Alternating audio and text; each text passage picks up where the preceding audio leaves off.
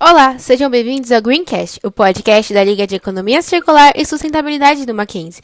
Eu sou a Maria Eduarda e no episódio de hoje vamos continuar a falar sobre o pilar ESG, focando agora na letra S, de Social.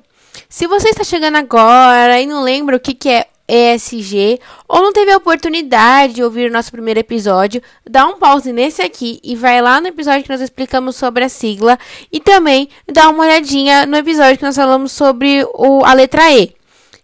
Pronto? Já voltou? Então vamos em frente. Quando falamos dos critérios sociais do ESG, abrimos um leque muito grande de questões a serem consideradas. O S de ESG refere-se ao âmbito da responsabilidade social. A partir dele, a pergunta é: o que a empresa está fazendo de fato para melhorar a situação social do país e da comunidade e dos colaboradores ou, e dos fornecedores no qual ela está instalada e que tem relações? Isso está ligado diretamente à maneira como, de como a empresa lida com as pessoas que fazem parte dela, incluindo também a sua relação com os clientes, fornecedores e com a comunidade que está em torno dela. Além de incluir a proteção de dados dos clientes e colaboradores, ter uma equipe diversa e engajada e respeitar, é claro, a legislação trabalhista vigente. Sem contar que é muito importante considerar os direitos humanos. Outro ponto que é importante destacar é que as empresas são parte de um sistema social maior e muito amplo. São constituídas por pessoas que produzem bens e serviços para outras pessoas. Em um mundo global, as barreiras que delimitam o início e o fim da empresa nesse sistema são cada vez mais difusas, de maneira que elas são mais exigidas pelo seu comportamento social. Trata-se de uma evolução constante da sociedade na qual a empresa faz parte por isso, o pilar social do ESG é tão importante para as empresas e para a população em si, pois, porque essas empresas, essas marcas, são formadas por pessoas, por uma sociedade que está inserida dentro de outra sociedade.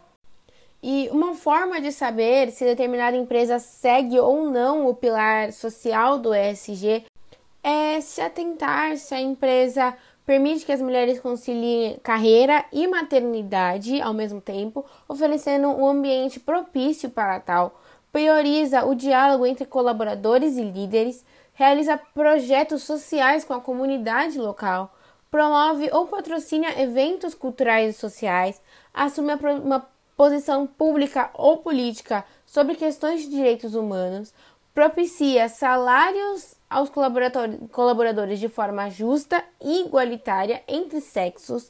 Existe, se, e é claro, né, se existe na empresa uma política colaborativa que seja clara, que incentive a diversidade, a inclusão e que busque prevenir o assédio sexual e é claro, e também se existe uma declaração de missão da organização, de forma que a atuação da empresa seja representada realmente por essa missão e se de forma explícita ela busca beneficiar a sociedade.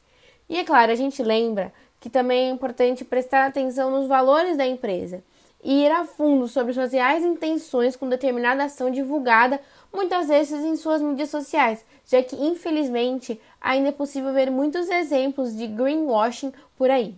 Porque infelizmente, às vezes as empresas elas adotam uma cultura organizacional só para falar que elas são verdes, só para falar que elas seguem o pilar ESG, mas na verdade o que elas querem é incentivo financeiro, não se importando se elas estão trazendo algum benefício para a sociedade ou para o meio ambiente. Bom, se você quer saber mais sobre o pilar ESG e está curioso para saber sobre a letra G, não perca os próximos episódios do Greencast, o podcast da Liga de Economia Circular e Sustentabilidade do Mackenzie. E esse foi o nosso episódio de hoje. Obrigada por ter nos escutado até aqui. E é claro, nós esperamos que você tenha gostado. Não se esqueça de seguir a nossa liga nas redes sociais para nos ajudar a tornar o mundo um lugar mais circular e sustentável.